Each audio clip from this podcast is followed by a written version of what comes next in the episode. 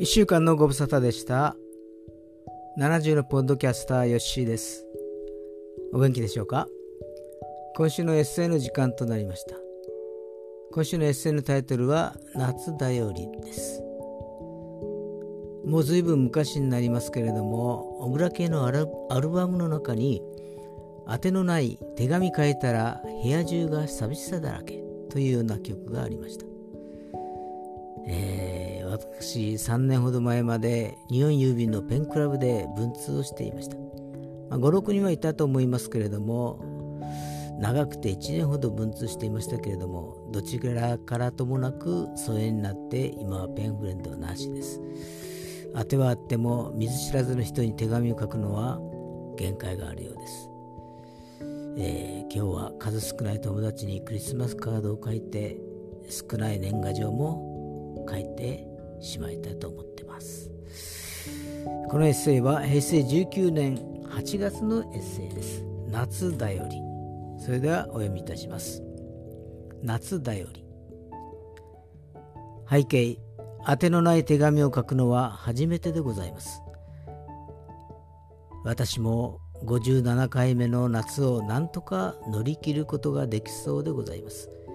1回目の夏はまだ5ヶ月ぐらいでございましたので何も覚えていないのでございます。昭和26年日本も国としての体制が整いつつある時代でございました。多分両親に姉3人兄3人が私を見つめながらあるいはあやしながらうちわで涼をとっていたことでございましょう。この私という存在を家族はどんな思いで見つめていたのでございましょう。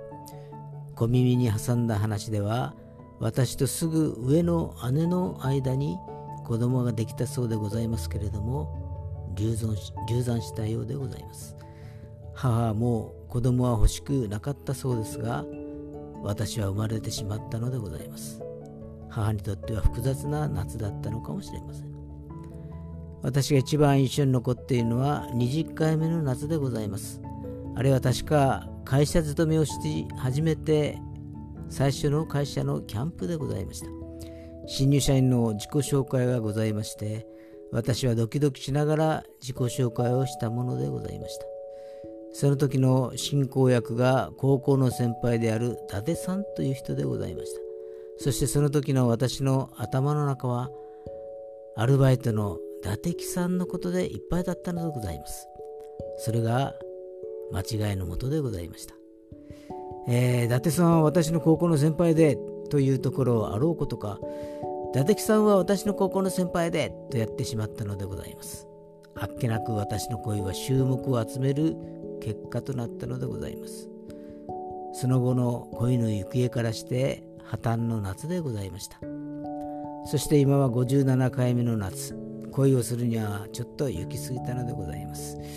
朝からセミしぐれをうるさいと感じながら淡々と暮らしているのでございます。こうして当てのない手紙を書きながら。以上です、えー、手紙を書く相手がいないのは寂しいものなのかそれでも書くという作業に肯定しているのは自己満足だがやはり書くことがやはり好きなんだろうということでしょうね。これもまた楽しからずやです。